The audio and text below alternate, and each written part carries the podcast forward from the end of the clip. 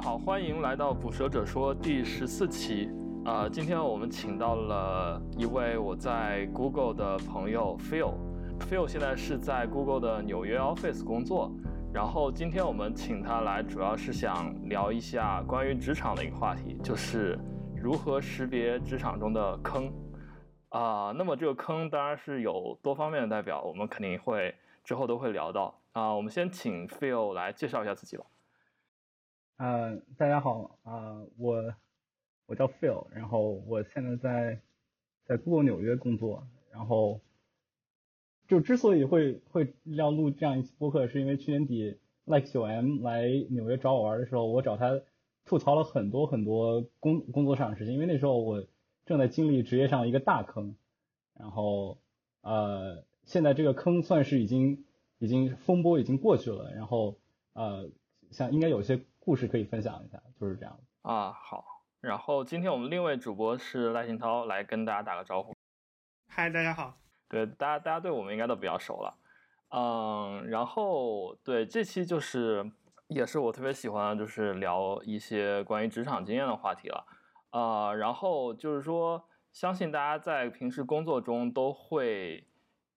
遇到一些比较坑的同事。那比如说，你有时候上 V2EX 的话，你会看到有很多人来吐槽，说我的同事代码写的怎么怎么很糟糕，然后同事怎么怎么样不听我的建议，或者有一些别的很坑的情况。啊，我们要聊的第一个坑呢，就是关于同事的坑，请 Phil 来介绍一下他的经历吧。是是这样的，我我觉得就是你和同事为什么会有坑，就是因为你们你们有利益冲突嘛，比如说。有有那么几个人在一起，就是说我我和 B 和 C 这两这三个人要一起做一个项目，然后我们在一开始就会就会坐在一起说，嗯，我我们怎么把这个项目分配一下，然后有那种同事他会在一开始就会说，啊，So I think I'm gonna own this project，这是这是真的是他头上坐坐到坐到位置上的头一句话，就是你们坐在会议室里面，他们一一上来就会先先说这句话，就把把全场给就 hold 住全场。啊。我这种这种同事我还遇到的还不少，我觉得就是每年都能遇到那么那么那么一两个吧。哎，我我稍微打断一下，就是那这个项目一开始是呃，比如说是谁分配的，然后或者一开始定的是谁来 own 呢？就没有没有分配谁来 own，就是说有有这么一个活儿，然后刚好有有这么几个人闲着啊，因为我我那个时候的的老板和和 TL 都是不太喜欢直接。分配这个这个事情由谁来 drive？就是说你现在你你们两个都闲着，然后你们你们就把这个事情给做了，然后你们你们怎么样？你你们自己去自己自己去自己去 figure out。对，但是他这么说的话，就感觉他虽然大家都是一起在做这个项目，但是他好像成了一个比你们高一级的，你们做的好也是感觉给他来工作的一样。对对，但是但是他他说的这么自然，然后。是你也没有反驳的机会，你知道吗？你有点理解。嗯，这个其实我觉得是不是和老板分配任务的风格有关？因为因为就是实话说，我从来没有遇到过，就是有一个任务，然后就说啊，你们看你们自己怎么样去分配。一般都是就是要么是很自然的，就是会有一个 TL 来 own 这个事情。要么就是说，它本来就是某一个人的另外一项工作的一种延续，或者说是另外一个，就是有一个组，你一直在跟他们一起干，然后这个活自然是你的，就很少出现这种分配不明的情况，感觉。嗯，那是吗？是，就就还还是可能跟组的风格有关，我觉得。But anyway，你可以对，你可以继续说之后会发生什么。之后会发生什么？这这个东西很明显就会要写在绩效上面的嘛。他他之所以这么说。这个东西它就会要体现在绩效上面。我我我那时候那个组，呃，其实很很很，其实他其实很注重 ownership 这一块。你会发现那那个组，我那那个组一开始他会说，呃，我们这个组的每一个项目，不是每个项目，就是每一个方面都会有一个 owner，然后大家遇到什么问题都会去去找这个 owner 来来解决。然后呃，就比如说这个组的 monitoring，就是所有的呃。所有的那个那个 money 像 prover 的 coverage 什么之类的，就是就工程师 A 来负责，然后这个这个组的所有的 integration test 是是是是由这个工程师 B 来来负责，然后这个组和和和 SRE 和运维的所有的那个 communication 是由工程师 C 来负责。而开始可能定了那么那么七那么五六七个呃 owner，然后这样的话，这些人在在绩效考评的时候，他们就可以写啊、我是这个组，嗯、那么十几二十号人，呃，关于呃关于那个 monitoring 的绝对的 owner，然后我我这样有有多大多多大的 impact，就是这是一个就是写出来非常好看的一件事情嘛。然后然后，但是但是但是老板并不会并不会主动的，就是说，我觉得你要 own 这件事情，就是很多这种 ownership 其实都是大家私底下去 earn 来的，就所以这这就导导致大家就算呃老板分配了一个活儿出来，这有这样这样这这有这样的一个项目，但这个项目里面其实它可能是有很多机会让你成为一些东西的 owner 的，这就会导致非常不好的一个结果嘛，因为本身你你事先声明 ownership。如果你能胜任这这个事的话，这其实是一个增加效率的事情，就是责任非常明确嘛。现在这个这个这这个地方出了什么问题，你就找谁；这个地方出了什么问题，你就找谁。但是你如果不能胜任这个事情，你要事先声明了这件事情，啊、你会导致组里面别的人，假设假设我我比他更擅长这事情，我我就得给他来擦屁股，是不是？然后嗯这个活最后还我还不好写到我的绩效里面去，因为我写到我的绩效里面去了，相当于就在打他的脸。是，啊，这个确实蛮尴尬的。哎，像信涛、阿里，你们会有这种情况吗？我刚刚想了一下，我们基本上不会有，我们的情况基本上就是老板会给每一个人分一个，就差不多适合你能力，然后有个人就是完全是这一部分的 owner，有可能是两个人一起做一件事。嗯，对，基本上只有活儿干不完，不会不大会出现大家去抢活儿。哎，我我记得我上次跟那个跟曼彻斯特聊的时候，他就说，他觉得很重要的一点是你要去主动去争取，去争取多做一些事情。呃，比如说他当时给了一个例子，就是说他比较擅长 API 的设计，然后有另一个同事在做这样一块相关的事情，然后他就会去，相当于去帮忙，然后来一起做。就是我不知道他实际到底是怎么样，到底是说啊我要 own 这个，还是就是说他就是以一种 不那么强势的方式，反正就就感觉会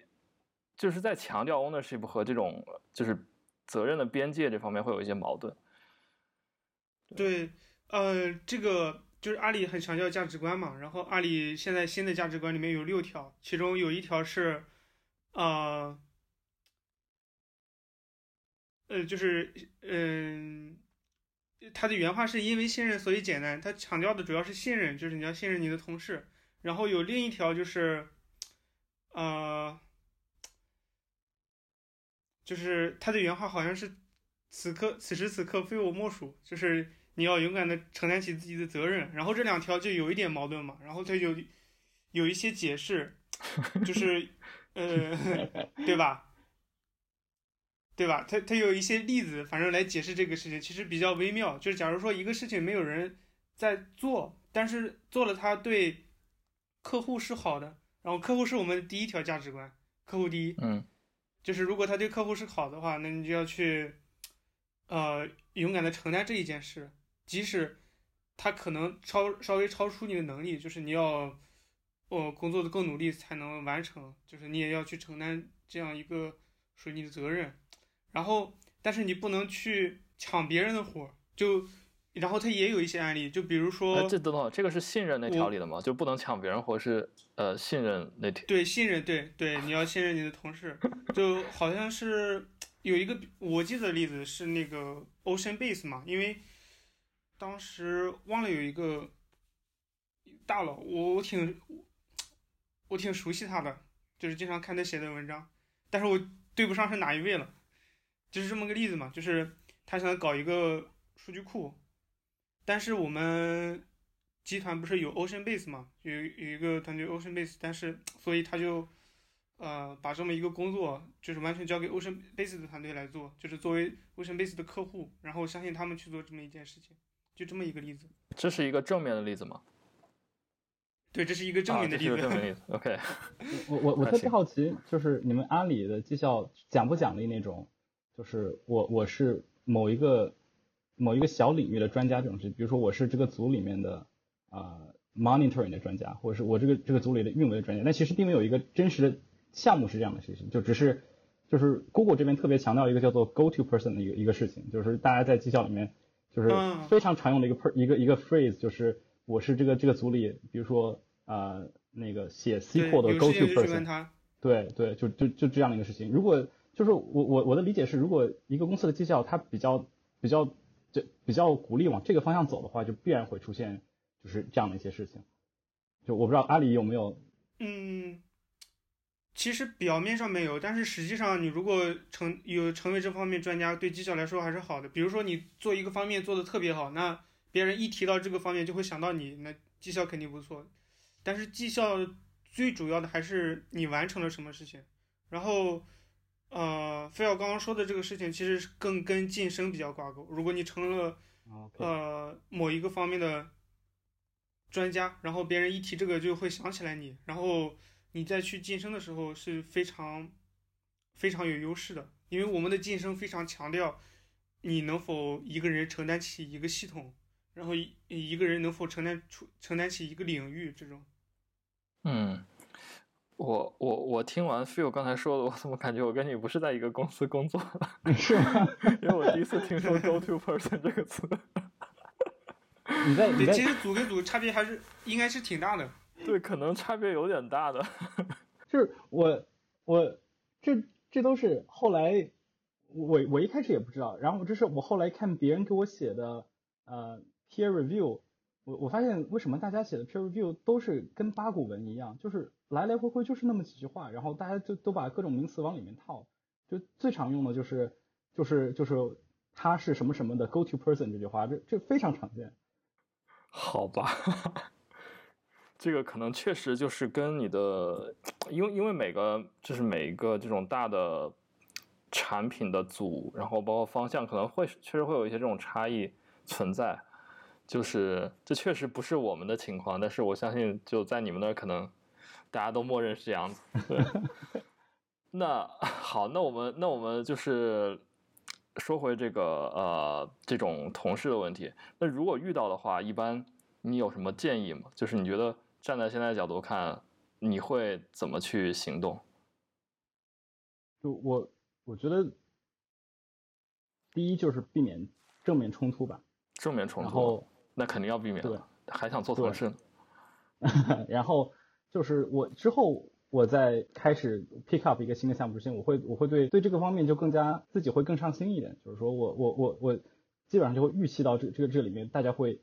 大家会有有有这么几个小的领域啊、可能会有人想要去去当这里面的 owner 这样这样一件事情，然后在你在事前就把这个事情想清楚的话，想想想想想大家会怎么反应的话，然后大家怎么反应就也就也就你你自己也就不会感觉很吃惊，然后啊、然后你自己也也也也想好办法了吧？我我我后来的组比较，我觉得在这上面做的比较好，因为呃后来的组，我们的 manager 都会对大家感兴趣的方向感感你想做什么样的，然后你你最近六个月到十二个月的一些职场的规划，manager 其实会有非常好的呃对你的辅助以及规划的，然后这这种时候呃我在事事前。嗯，如果跟 manager 就就已经 think 好了的话，你就会知道，啊、我我就会问，呃，就说你你觉得这个组里面就是这几个人他他到底对什么感兴趣，然后他他会怎么样？这样的话就不会出现那种我很 surprise 的情况。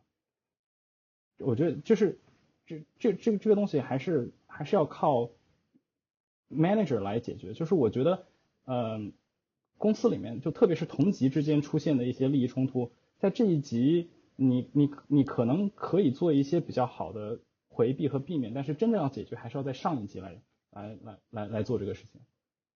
对对，这个我也很同意。我觉得就是老板的作用还是挺重要的，就是可能如果老板做得好一点的话，从一开始就能够避免这种问题存在。对，嗯 OK，然后我们下面来聊一下 TL，也就是 Team Leader 的坑。然后 Team Leader 的话，中文应该叫什么？就是我我我以为我以为 TL 是 tech leader，啊，哦，TL 是 Tech Leader 吗？我一直以为是 Team Leader。啊是吗？就翻译成中文，我觉得叫技术领导。嗯，哦，哦，TL 跟 Manager 有啥区别？就 Manager 下面会有几个 TL 对对对分别管是的不同的项目吗？呃，类似，对，所以类似。一 TL 跟其他的同事是地位平等的，他只不过他来负责一个项目。就就我们我我举一个我的我的组里的例子吧，就是我们组里有有那么两三个 TL 吧，然后他们都是呃比较 senior 的工程师，然后他他会就是像 Phil 刚才说那种类似于他是某一个方向的 TL，比如说他就是一个 pipeline 这个方向的 TL，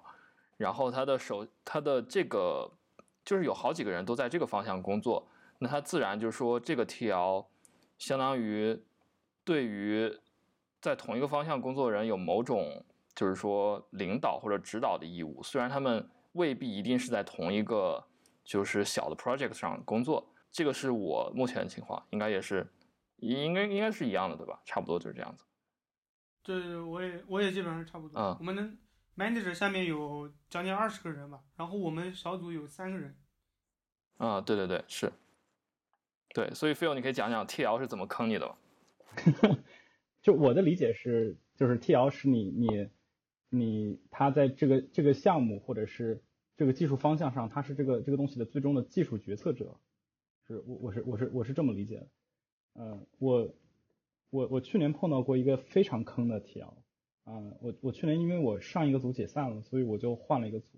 然后到那个组我呃，因为我也稍微是换了一个方向，因为我后来我现在这个组相当于是在做。啊、容器安全啊、这这这个这个方向我自己其实也不知道，但是我觉得还挺好玩的，所以我就我就来了这个组，然后所以导致我前大概前三四个月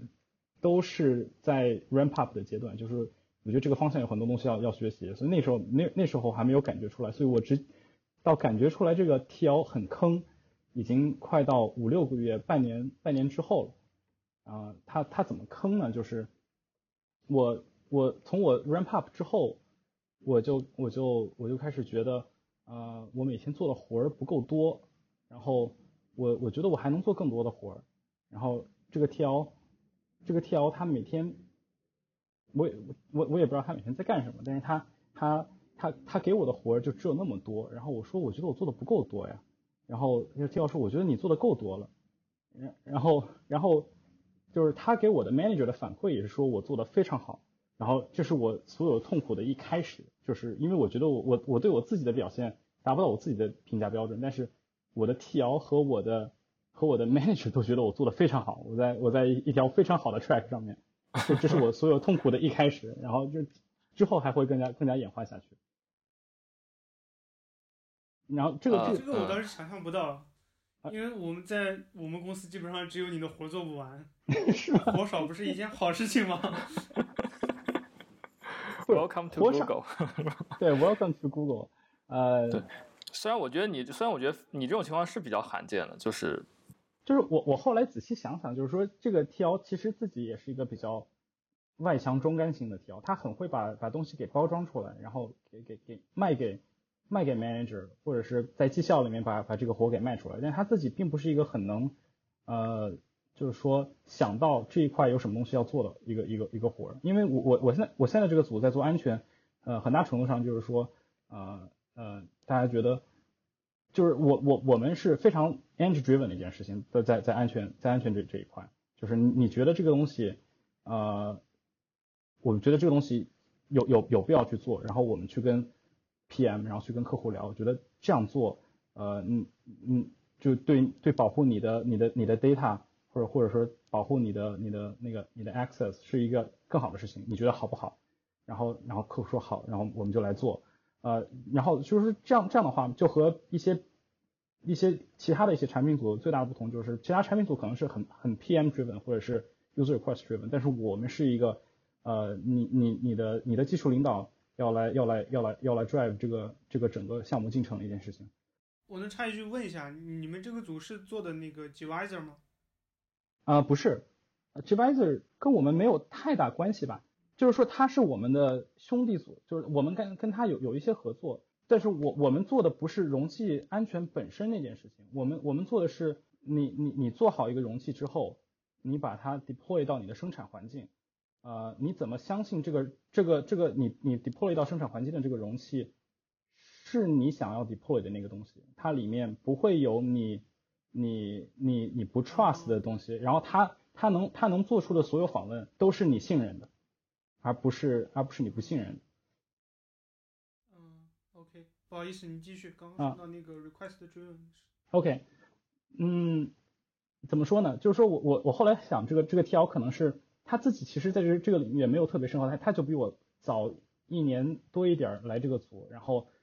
他他在这方面功底也不是很深，所以他他能写，我我们这叫做 design doc，然后你总得要有有你要有个 feature，然后你要你要写一个 design doc，然后这个这个活设计文档做，对他写这个他写这个的能力其实并不是很强，但是他能他能把，但他每次都能写很多。这样的 design doc 就是华而不实的 design doc 放放在放在放在绩效里面吧，然后然后以至于他的他的绩效考评以及后面的一些事情都看起来就是起码在上面的 management 看起来就不是不会有问题的，但是但是他他就是这这就会导致什么？就是说我我做的活不够多，因为他不知道有有有有更大的活去做，或者他没有没有能力去做去创造一个更大的活让我来做。哎，我我我这里有个问题，就是说一般 design doc 就是设一般的设计文档，它会就是描述一些肯定是肯定是你接下来要做的事情嘛。那对，他既然写了这么多设计文档的话，不就说明他至少描述了这么多要做的事情吗？那你就是说为什么不能从中去呃实现其中的一部分呢？还是说他那些其实并不现实呢？是具体怎么？就。并不太现实吧？就他他写的很多设计文档都是都是呃，就这么说吧，就是我我们去年有一个非常大的呃 Google Cloud 里面有个非常大的一个一个一个一个运动，我我也不知道在这能不能直接说出这个这个运动本身是要干什么，但是总之就是一个不用说名字，你就描述一下就行。对，总之就是 SVP 觉得我们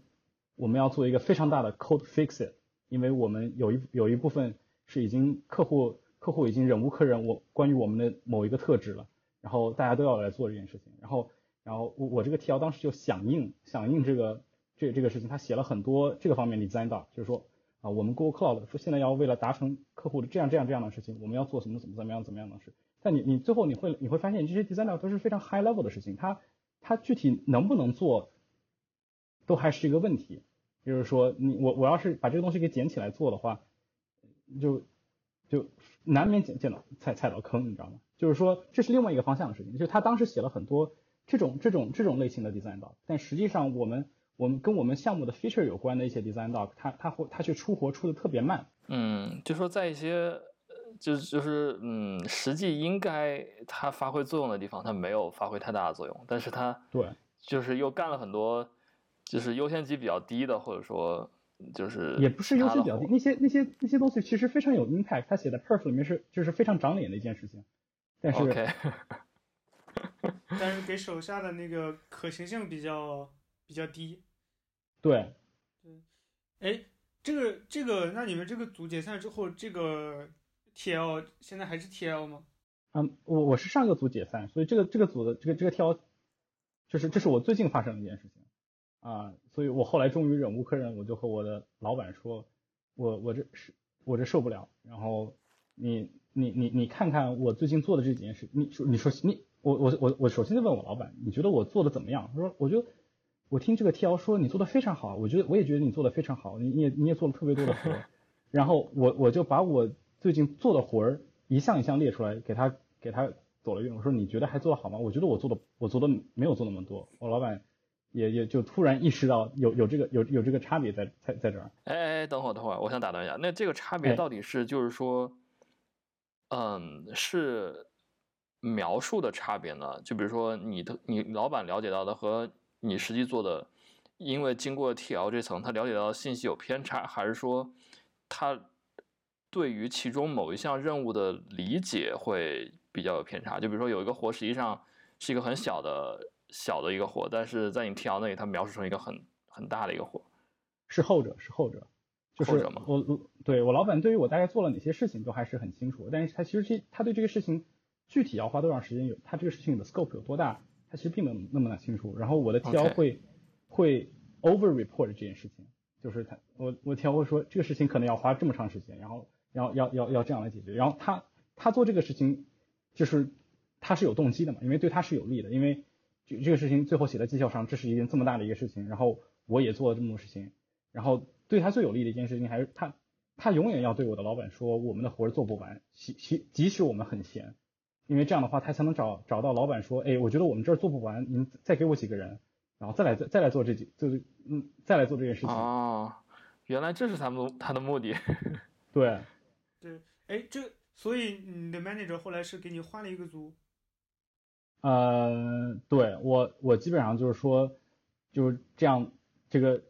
这样这样我太难受了，你你你你给我你给我你你起码把我换在另外一个组里面的另外一个 project 上面去。但是他后来其实，呃，名义上名义上还保留了这个 T L 的 T L 的 title，但是后来他其实这个 T L 已经不再做任何跟 T L 有关的事情了。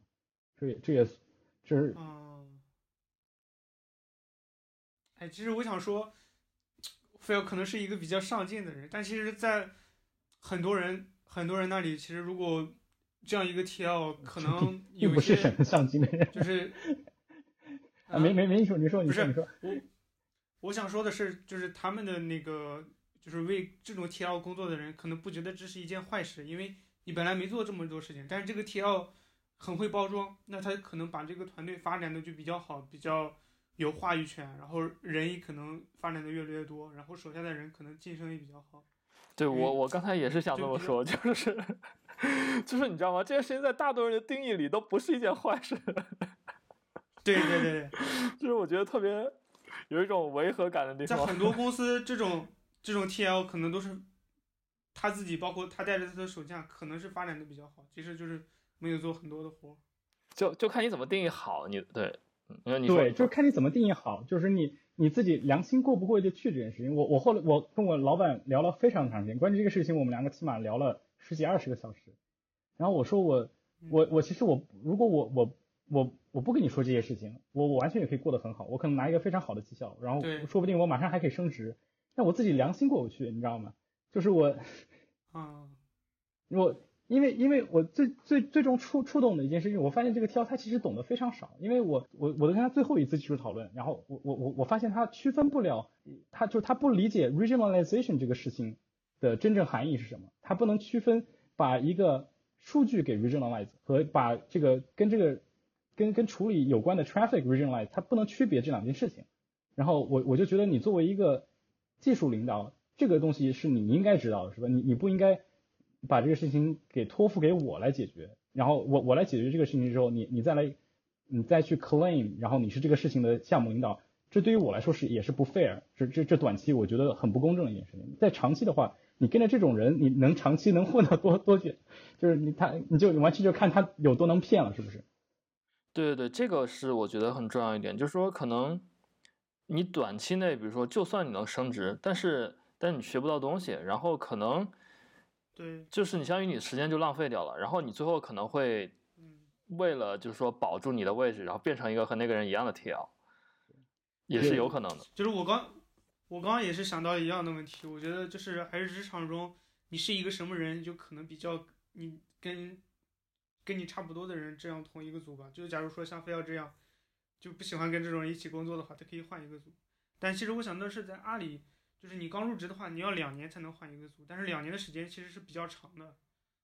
尤其是对刚毕业的人来说。假如说你真的分到了一个这样差不多的组，那两年肯很可能去改变你，把你变成另外一个人。是，就是后来你在公司里也成为一个这样的人，后来你也去带你的手下。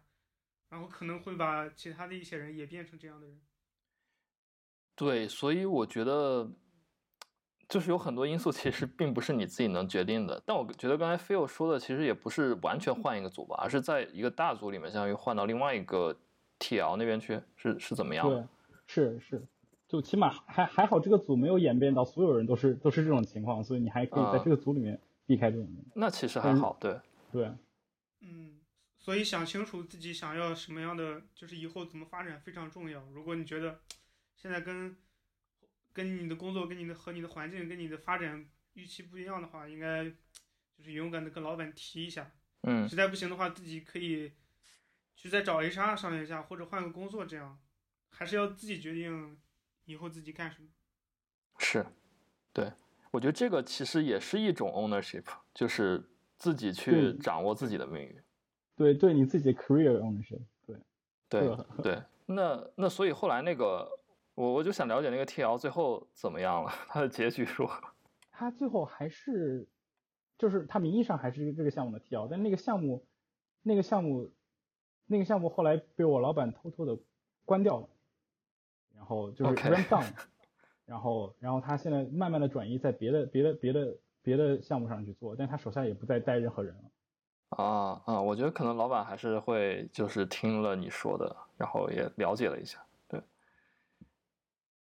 对，嗯我觉得这个事情上，我觉得特别幸运，就是起码老板还是一个靠谱的老板，然后他是个 明明是非的人。嗯嗯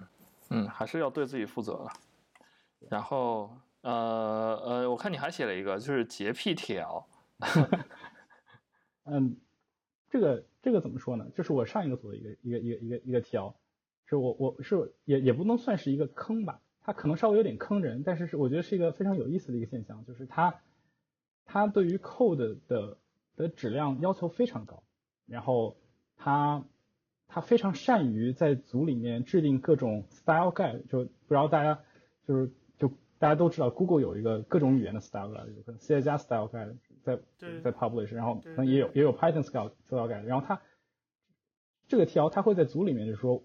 我们有有 C 加 style style guide，然后这些 C 加的的 practice 在我们组里面是被禁止的。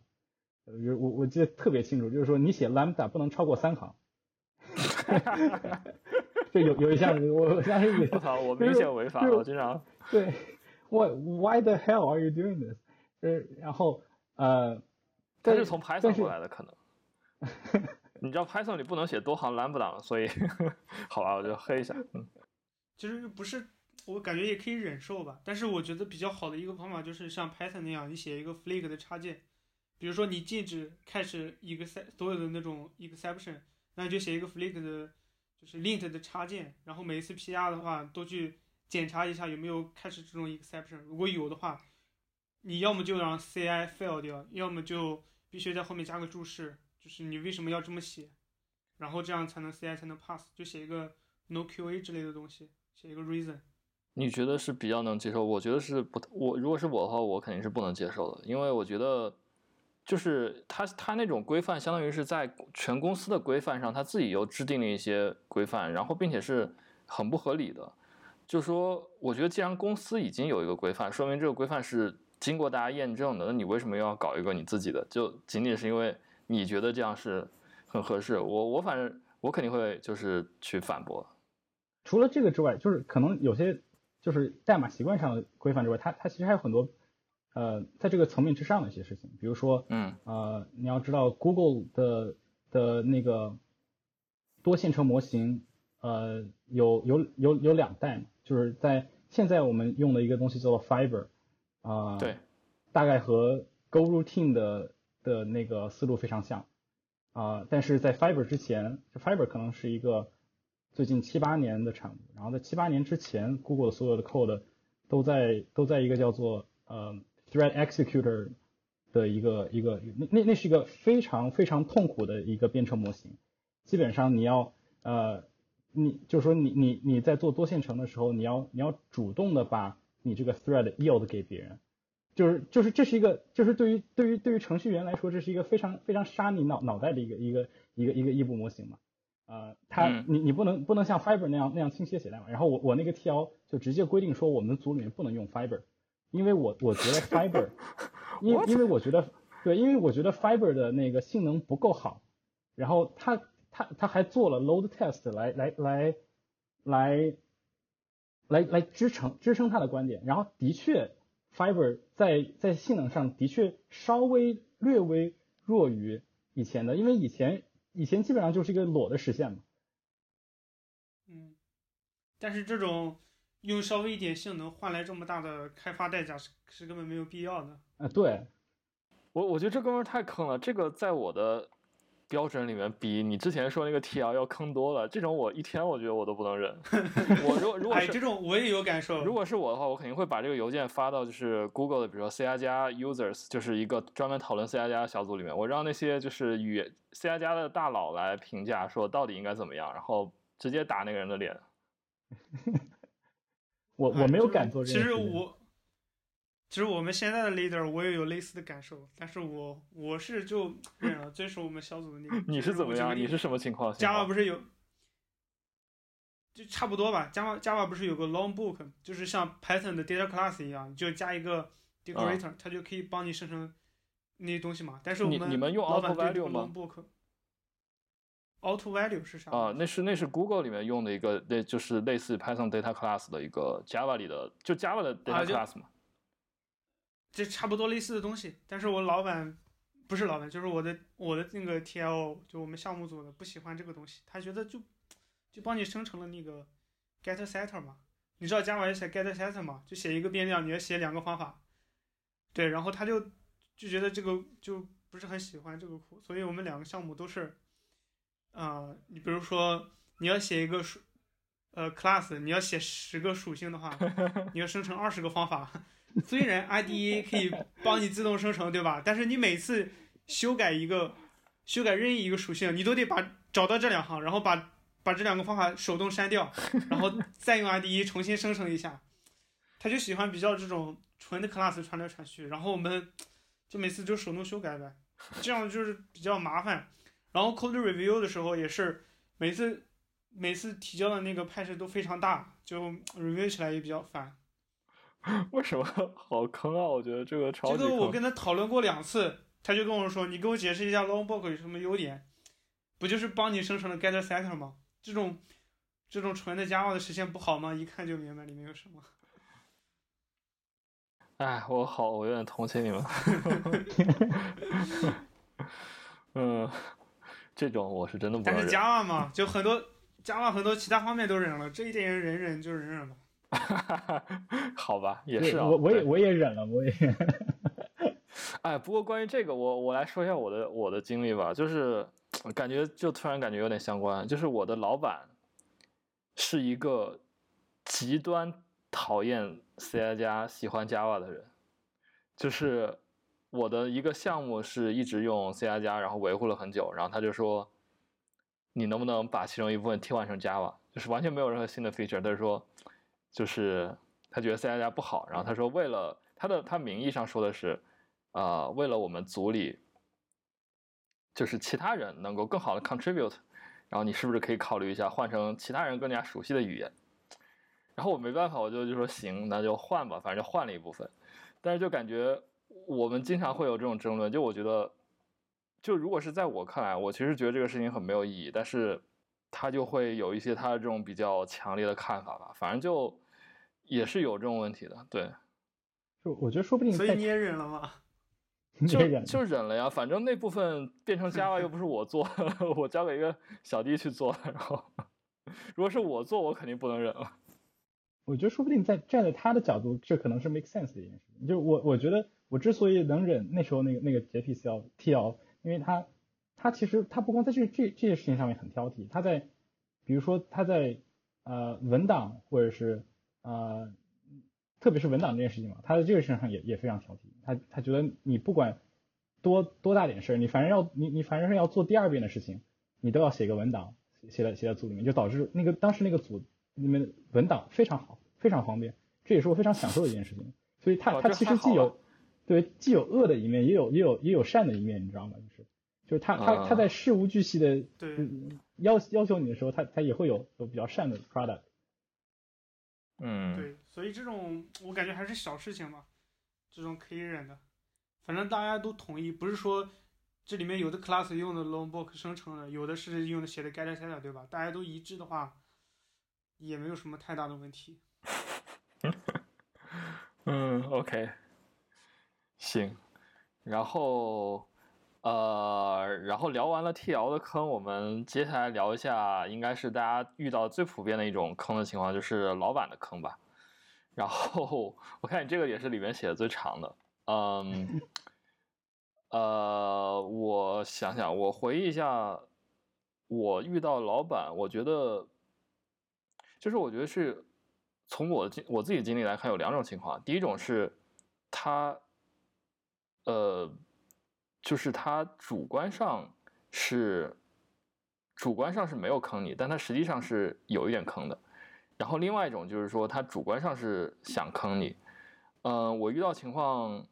是更多是第一种，就是说他分配给我的活实际上是是一部分很重要的活，也是应该做的，但那个活本身就是很坑的。但我也理解他不是就是有意的想坑我。我我遇到这种 manager 倒是倒是不多。我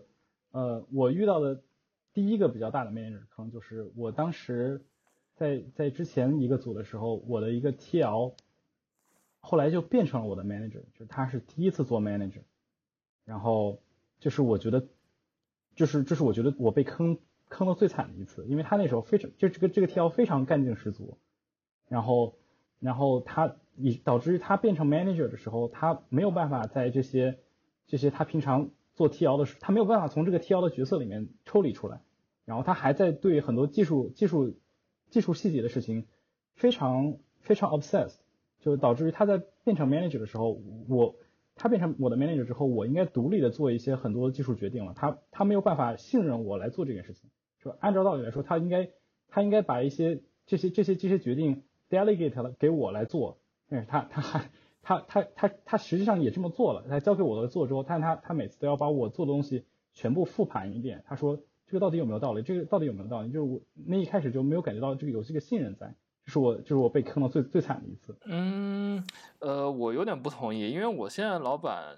我就说如果你如果是仅仅是这样的话，我现在老板也是这样子，他会对于就他会去，也不说质疑吧，就会跟我讨论每就比较细节的一些技术决定，就说要不要用这个，要不要用那个。那你怎么呃为什么你会觉得这种讨论是就过度的或者呃怎么就是你觉得不合适的呢？因为嗯。就是讨论这件事情，我觉得是可以的。就是他他他他会做的很过火，就是说他他会他会直接到上手改代码这个这个这个地步。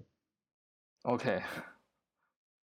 呃，这个对这个一般老板应该是不太会不太会去做的。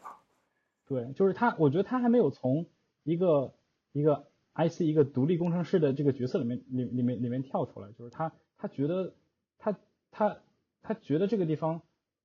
我。我他觉得我这个地方稍微做的有一点点不对了，他他的第一反应不是来找我商量，就是说，就比如说我作为这小块的技术负责人，然后他他他会直接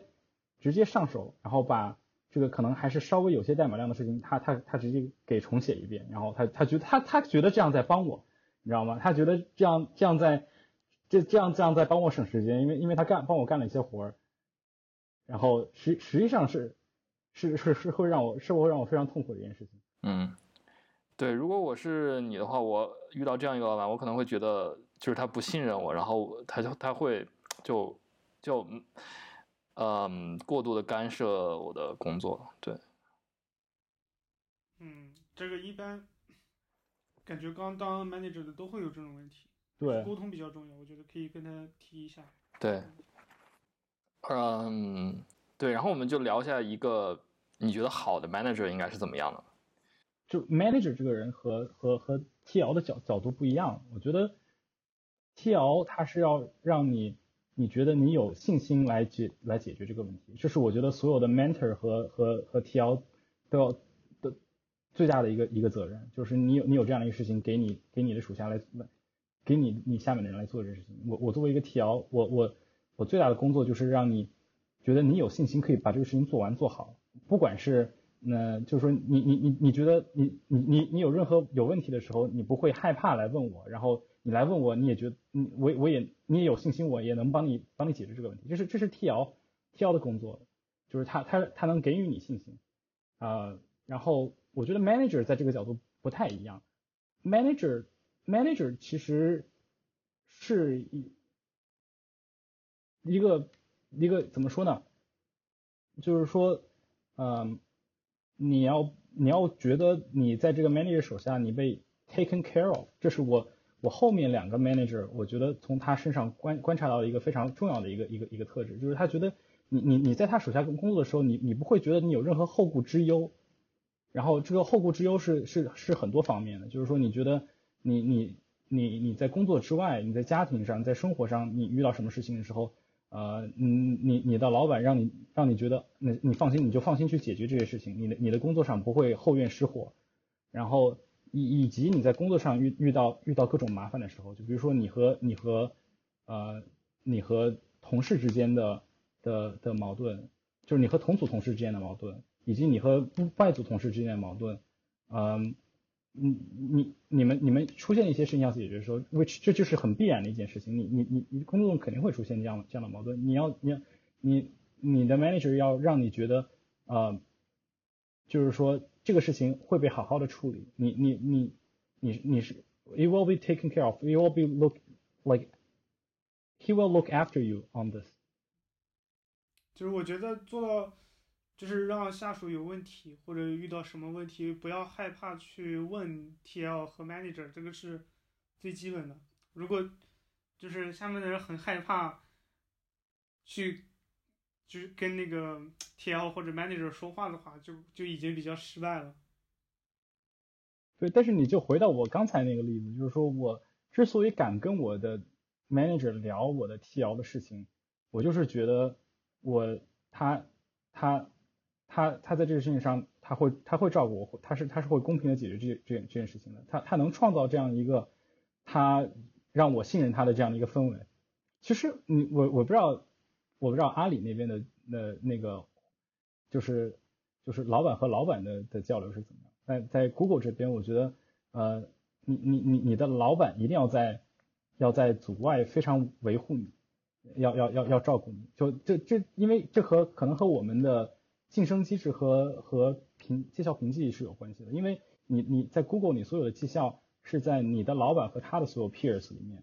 来来来来开会来解决的，就是大家会大家会每个人可能就花个那么五分钟来讨论每个人的 case，然后老老板说我觉得这个人应该给这个绩效，大家有没有 objection？然后这时候别的老板就会说我有 objection，然后他他做的这个事情我觉得不够怎么怎么怎么样，不够怎么怎么样，然后这个时候你的老板一定要。能够来 defend。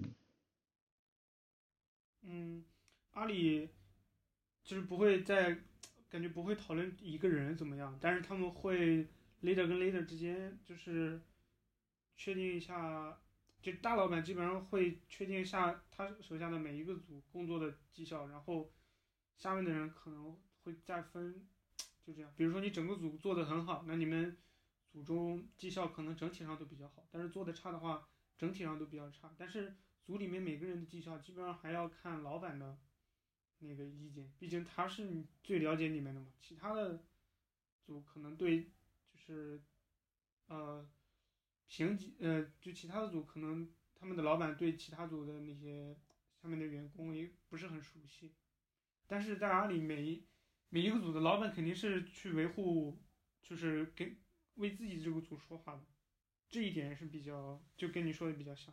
对，就是就是，我觉得就是看这个老板他心里是不是只有他对上面这件事情，就是有有有有一些老板是他他觉得我的他最大的 priority 和甚至是他唯一的 priority 就是把这个把这个项目给 launch，把这个东西给给做完，然后这是这是他要对上面负责的原因。但是我觉得好的老板会会照顾你的老板，一定会在在在有。有有你发挥的的时候来提点你，就比如说你和别的组在开会，然后你的老板会提点你说你你你，哎，要不你来你来负责，呃，这个项目你和他来来 think，然后他会创造这样的机会，哪怕这个事情可能在整体项目进展上，呃，对于这个项目的进展没有一个正的速，没有一个正的加成，但也可能不是一个负的加成，但是他他会他会照顾到你你你的感受以及你的你的职业规划来来来。来顺水推舟推舟来做一些事情。嗯，对，我觉得是，就当老板这件事情是一个，就跟当程序员完全不一样的，要考虑的方面是完全不同。就是你需要更多的去顾及别人的感受，然后站在别人的角度来来考虑问题，所以是是一个需要学习的过程，我觉得。嗯。OK，那然后我们最后还有两个话题，分别是组的坑和公司的坑。组的坑，我我觉得聊起来比较比较有意思。我我和 Like 九 M 都是从中国上班，然后到美国来上上班的人。然后我觉得，我我不知道 Like 九 M 是有没有这种感觉，就是我觉得，当我同事都是中国人的时候，和当我同事什么人都有的时候，这个工作的氛围和感觉，以及哪怕这个这个组里工作的效率是完全不一样。我没有感觉到完全不一样，我觉得氛围是很不一样，但是效率对我来讲并没有特别大差别。对，你可以解释一下为什么你会觉得就有这么大差别？倒倒也不是说效率有特别大的差别，就是你你就我我我我一直觉得，就是说大家如果都在同一种文化的话，就是你们之间的交流的这个成本的确是非常低的。啊，那是对，对，就是说你你们你们在这个事情上花的心力和就是你们在这个事情上花的花的精力是一定是非常小，所以在这个在这个程度上，对你们的效率是有提升的。嗯，嗯，这是我这这这是这是我我感受非常明显的一点，就是我以前当同事都是中国人的时候，我想在组里推动一个什么事情是非常非常非常容易的。后来我到美美国之后，我我组里什么人都有的时候，我我再像以前那样做，不见得所有人都买账了。然后你这个这个，可以举个例子吗？就是说你原来推动的事情是什么？然后你想推动的是，就我我一下子想不出好的例子来，或者或者这么说吧，就是如果单单纯从语言的角度来说，我我有一个我我之前有一个组很有意思，啊，那个我的我的老板以及他手下的 TL 都是说西班牙语的，都是从说从西班说从说西班牙语的国家过来的人，然后你你会你就你会明显发现他们。他们在开那个那个小领导层会议的时候，他们其实是在说西班牙语，然后对他们来说沟通成本非常低。然后然后呃，就是这其实是就是从这个角度来说是一件好事情，因为因为我发现我说英语的时候，哪怕我能把我所有的想法，就是就是技术层面的想法都能表达出来的话，但是我很多比较细微的东西是是不能表达的，你知道吗？你你懂我的意思？对对对，我懂你意思，我我很你肯定会有这种。肯定会有这种感觉在那儿，然后当你在说母语的时候，你是没有你是没有没有这种这这种这种感觉在里面的。所以同事就是比如说我们俩都是说中中文的人，然后我在说我觉得这个东西可能怎么怎么怎么样，然后你你能马上理解到我对这个东西到底是一个什么样的什么我我我的看法到底是什么样？对对对。哎，这个这个事情太有意思了，我觉得要展开聊，真的可以聊很久。但是我跟我老板是有这样的有讨论过这个事情的，就是就发生在最近。我老板他其实也不是一个英文的 native native speaker，他是一个巴西人。巴西你知道他母语是葡萄牙语嘛？然后他也是相当于二十多岁来美国，然后这样子，然后他他就会经常说，他会经常用一个词，呃，用就是说话就是说 I'm not sure of something。就是我不确定怎么怎么样，然后我经常会按照英文的语境去理解，就是说按照英文语境语境，如果一个人说 I'm not sure if you should do this，就意思是说你不应该做这件事情，对吧？就是，然后我就经常会把他，他就他，但是他又很喜欢用这个，我就会经常理解他反对我做的某些技术决定。后来我跟他又细聊，他说他我我懂你在说这个意思。对他的意思就是说，他真的是 not sure of something，他不是说他就是反对这个，然后就是对有些这种沟通成本，你会在一些很意想不到的情况下发生，然后就很就很有意思，我觉得。对，然后有人就是说话开头喜欢加一句 I don't know。然后开始说自己的意见，对吧？对，就是因为因为你如果是跟一个就是纯美国人聊天，当他这么说的时候，你基本可以确定他就是是他是反对的，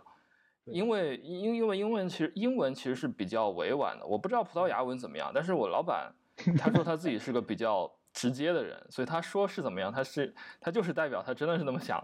然后这 这就会造成我理解上的一些困难，然后对，就说。就说这也是一方面语言的，就是就是我觉得也是本质上还是由语言的偏差来完成的，呃呃导致的。然后然后有时候他也会错误的理解我说的一些意思，就比如说，呃，就是也跟我之前说那个有关嘛。我老板，呃，有他跟我说，他觉得我是一个，就是我经常不接受他的意见。然后呃，但是我后来回想了一下，就我列了一下，就是他建议我做的事情，其实我大部分都做了，我只有很小一部分是没最后没有接受的。但是我在跟他讨论问题的时候，我的语气可能听起来是一种在他的理解里是反对的 语气，所以他会觉得我是在拒绝他，但其实我只是在探讨，所以就是语言确实是增加了沟通成本。对，所以我我我我很我我很理解，就是当时那个那个组为什么老板他找他找的手下的 T L 都是说西班牙语国家来的，哪怕是不一个国家来的，但是他们他们之间沟通的确就是就很很就是就不会有这种事情发生。哎，这也是跨国公司会遇到的问题。嗯，OK，那关于组的坑，你有什么别的想聊的吗？还有一个很好聊的就是。就是大家可能社交程度不一，然后也也会导致这个组里面有有些有些问题。嗯，在我我我待过有有几个组，大家很喜欢出去喝酒。嗯，然后然后然后就会导致有一些有一些比较重要的 conversation 是是在大家在酒桌上来来来来来来来解决的。嗯，那你这样那些不喝酒的人，或者是下班。家里有玩或者有各种别的事情的人，你就会让他们非常 miss out。嗯，是是是，但是很但是很对，但是很不幸，就是在在美国职场，我觉得可能跟我在纽约有关系，就是就是就是我觉得出去喝喜欢喝酒的人还非常不少，这是一个很常见的现象。因为我我我上一个组就有有有一圈人非常不少，起码占了一半以上的人非常喜欢喝酒，而下班去各种地方喝，因为。因为我我们我们公司旁边就是我们公司在纽约还比较好的地带，然后周围周围周围好的酒吧还特别多，然后大家都喜欢就就特别是周四周五下午下班之后就就去喝酒，然后我一度就是有有比较痛苦，就是就是说我要不要要不要多去，然后要不要学习尬聊技术，然后然后来聊，然后为此你还得去还还得去补非常多的课，因为你就是说这种这种这种这种这种这种话题里面。他们有一半小一半可能在聊工作上的事，但有有大一半在聊，比如说体育，你你就你就你就得追，比如说现在的现在的橄榄球到什么什么地步了？对，光人名就就很难搞。对对，就这个其实对这个一方面，我觉得我觉得你说这个是，就是我我也会有很多这种感觉，就是我觉得我作为一个我自认为英文还不错的人，我永远无法在。母语上达到他们的程度，并不是因为我说不出来，而是因为我没有他们成长那些知识。就比如说他们会聊一个，嗯，可能在九十年代的什么电视剧，然后我都不知道那是什么东西。对 对对。但是比如说我，我可能，但比如说我，如果我说我爱我家，他们当然也不知道是什么东西。就是会有这种文，就是成长背景的差异。然后，然后另外一方面就是和语语言无关的，就比如说可能一一群人对某一件事情比较热衷，然后其他人就会觉得。自己参与不进这个讨论，就会这样。对对，对我也发现了。我现在英文水平可以看英文的书，但是看英文的一些有很多梗的剧或者是新闻就比较吃力。对对，这个我觉得是无法弥补的。对，这甚至跟语言本身没有太大关系。就是说，你要让澳洲来的同事，他从小说英语长大，是吧？就是，但他的确也是融入不到一些美国人能说的一些话题里面去的。是。对，就成长背景嘛，不是说语言。不过这个，这个这个问题在我们公司倒是没有，我们 九点下了班就各回各家了。下班太晚了，因为九点下班也没法去了。就是从来就是工作的事情就在工作上解决了。但如果你是日本公司的话，九点下班也是可以出去喝酒的。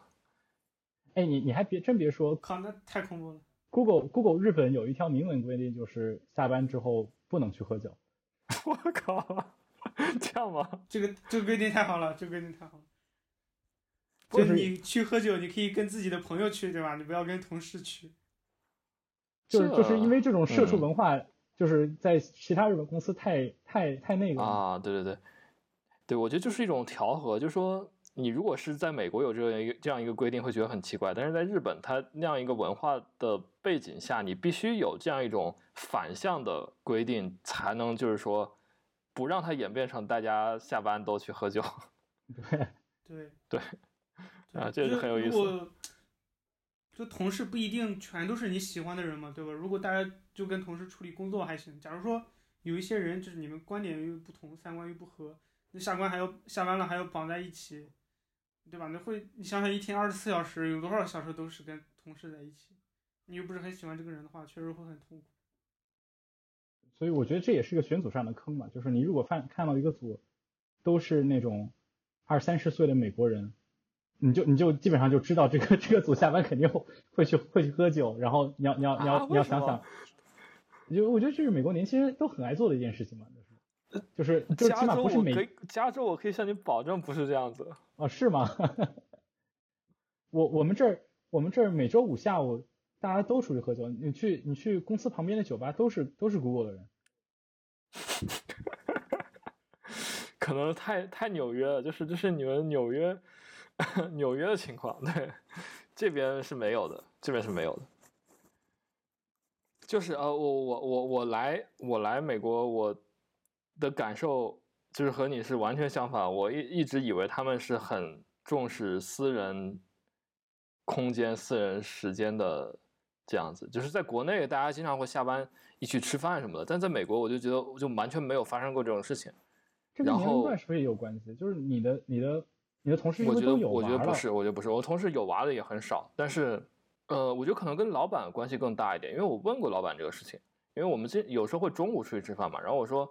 我我我我说我在上海的时候，一般都是大家晚上出去，然后老板说可能大家要就是家里有事啊，或者想早点回去啊，所以我们就不晚上出去吃了。就是，当然也有另方另外一方面，就是因为纽约实在是就是酒吧或者好吃的太多了，什么的。对，anyway，各方面的原因。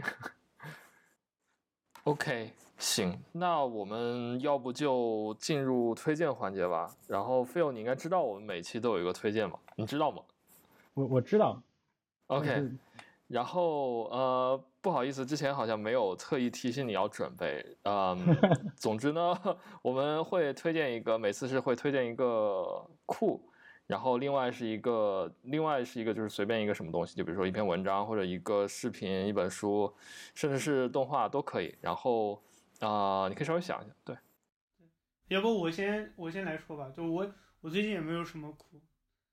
前前一段时间比较累，所以最近除了工作上也没写很多代码，就一直在工作。然后，但是我最近看了一些电影，我把《硅谷》看了。我觉得《硅谷》最后那个，你们看过吗？《硅谷》不是剧吗？已经完结了。对。啊，我没看。最后那两集我觉得写的特别好，就是他们用 AI 来教那个 AI 教自己去优化一个算法。最后那个 AI 为了取一个最优的网络算法，他们把那个非对称加密给破解了。然后，就是他们为了就保护世界的那个这个事情，然后他们就把整个公司给那个了，就是给关了，倒闭了。反正对，这就是硅谷的结局，有点剧透了，不好意思。我操！但是挺好看的啊，反正我也不打算看了。嗯，不是，我靠，这一段要不要剪掉？对于我，我剪掉吧，剪掉吧。考虑剪掉，你这个剧透有点剧透明显。剪掉，我重新，我重新来说，就是最近看了很多剧，然后硅谷。看完了，硅谷最后的结尾是挺好的。然后最近还看了一些电影，我给大家推荐一部叫《饥饿站台》，是西班牙的电影？我还以为你要推荐《一九一七》呢。一九一七，我刚刚在推特上回你了，我觉得对我看到了。电电影的剧情有很多弱智的地方，但是电影作为一个剧情片拍的还好。但是《饥饿站台》，呃，我来讲一下，大体讲一下吧，就是《饥饿站台》是。就在一个监狱里，一共有很多层嘛，然后他就是第很多厨师，整个大厨会把很多好吃的都都做放在一个台子上，然后那个台子上会去第一层，每一层有两个人，然后第一层吃完之后会就是降到第二层，然后第二层吃完后之后会降到第三层。你如果在四十几层，你可能吃到的全都是些剩饭残渣；如果是一百一百多层的话，你就基本上没没什么吃的，就完全没有吃的。然后那些人可能互相残杀，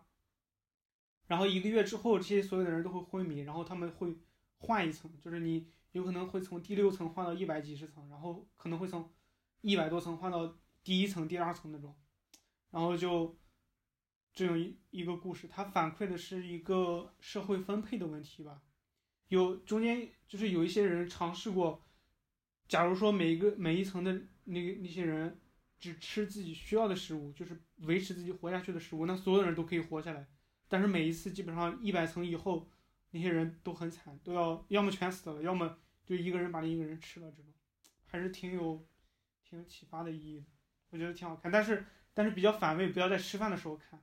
嗯嗯，OK，好，行，然后呃，Phil 你想好了吗？呃，刚刚来信他说硅谷，我突然想起一个一个一个一个一个可以推荐的事儿，就是硅谷里面那个中国工程师，他的他的演员叫做 Jimmy 欧阳，这个人其实挺有意思。啊他他写他去，我记得是去年写过一本书，叫做《How to American》。我去年我不记得是听了他的有声书还是读了他呃听了他的有声书，他自己来读的。这本书非常非常非常好看。呃，吉米欧阳这个人很有意思，他是他是个香港人，啊、他他是一个上海香港人，就是他在在在香港长大的一个上海人，然后十几岁呃跟着家里面一起移民到了美国，然后这这本书它很有意思，他就在讲他怎么在美国挣扎，怎么怎么变成一个美国人的一一个故事，然后他他他他生他呃他他他他讲的第一个故事就是他那天去上学。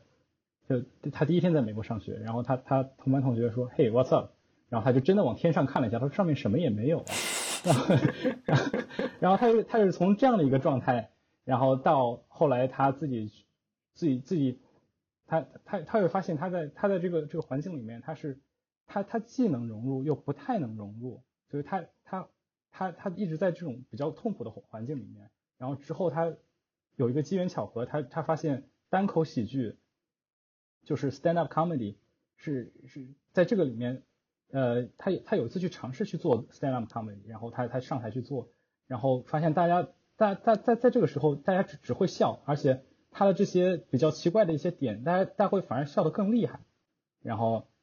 然后他就从从此走上了他的他的他的他的喜剧之路。然后总总总的来说，我觉得这本书挺有意思，就是因为你读里面很多的点，因为他也是十几岁之后才来的美国，然后你会对。中中间很多事情有非常多的感感同身受的感同身受的点，然后他他也是，我觉得他也是第一个真正走上主流媒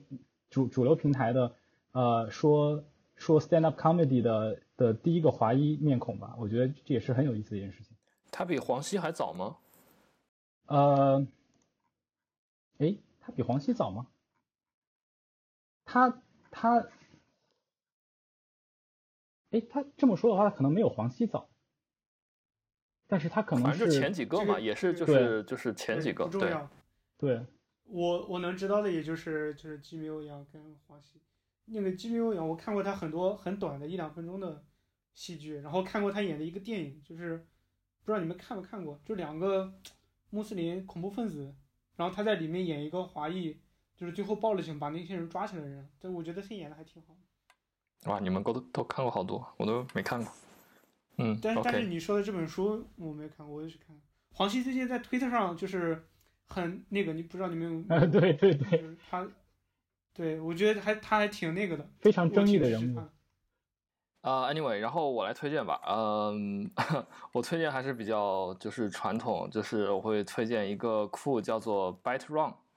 呃，是我之前在推特上啊推荐过的。嗯，Byte Run 是一个嗯完全用 Python 写的一个 Python 的虚拟机，呃，它总共应该是代码是不超过一千行的。嗯，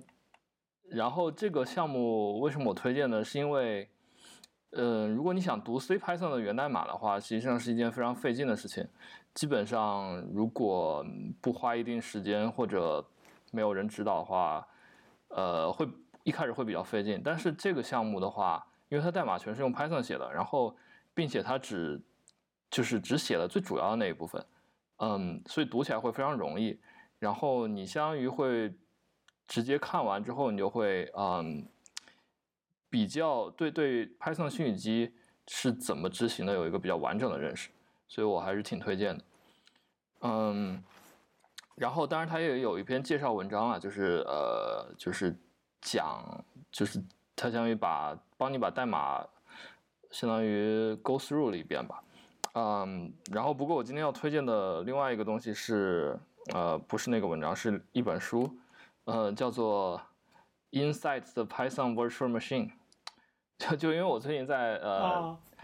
看比较多跟 Python 底层的东西，呃相相关的东西嘛，所以就是 Inside the Python Virtual Machine 是一本我个人认为在 Python 领域最被低估的书，呃没有之一。就是就这本书，我发现大家都非常少提到，然后非常少引用，但是它的内容之全之深，我觉得是在 Python 在在在呃解释 Python 的内部运行机制这方面是没有其他任何的一本书能比的。就有一些文章，但是那些可能比较老，是针对比如说 Python 二或者是 Python 三点零之类的。但这篇它是很新，它是针对三点七，但是它又讲的很全，很又很又足够深入。嗯，并且那个作者也是非常的低调，就他在推特上好像只有一百多个关注者，然后就就是他也平时也不会发什么跟别的跟 Python 社区相关的话题，我就觉得是个就是低调大神。反正啊、呃到时候把链接贴出来，大家可以去看一下，就很我是很喜欢的。对，好，那嗯，我们其实主要内容差不多就这样。然后 Phil，最后你还有没有什么话想和听众们说的？就什么都可以。什么什么都可以。那祝大家在这这个特殊的时候身体健康，好了。啊，对对，也是也是希望你能就是在纽约健康平安，然后对，